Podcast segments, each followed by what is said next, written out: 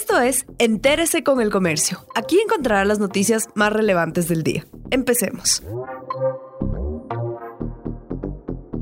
A continuación, los temas más destacados en el comercio este sábado 11 de julio los precios de los derivados se ajustan y la gestión de la refinería se delega. El gobierno tomó tres decisiones en el ámbito energético. Desde el sábado 11 de julio y hasta el 10 de agosto próximo, el diésel se ajustará y pasará de un dólar a 1,039 centavos por galón dentro de la nueva política de bandas. En cambio, la extra y ecopaís no variarán, es decir, seguirán con un valor de 1,75 dólares por galón. Además, se emitieron dos decretos. El primero para delegar la gestión de la refinería Esmeraldas entre un privado y Petroecuador, el segundo para viabilizar la aprobación del crédito chino por 1.400 millones de dólares en el Comité de Endeudamiento.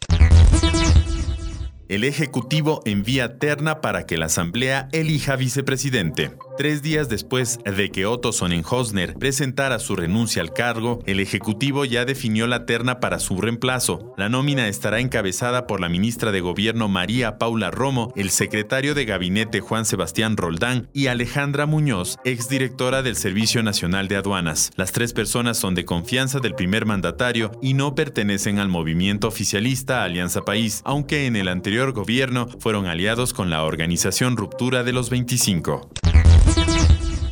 En planteles de Quito analizan situación financiera para el próximo año. Profesores y directivos de las instituciones educativas particulares de Quito desarrollan las últimas actividades del ciclo 2019-2020 de Sierra y Amazonía. Los alumnos ya disfrutan de las vacaciones desde el 30 de junio pasado, mientras los docentes participan de juntas de curso. Debido a retrasos en los pagos de pensiones por la crisis económica provocada por el COVID-19, algunas instituciones registran más del 30% de de cartera vencida y analizan opciones para evitar su cierre. Hasta la fecha, a escala nacional, 47 instituciones han presentado solicitudes de cierre.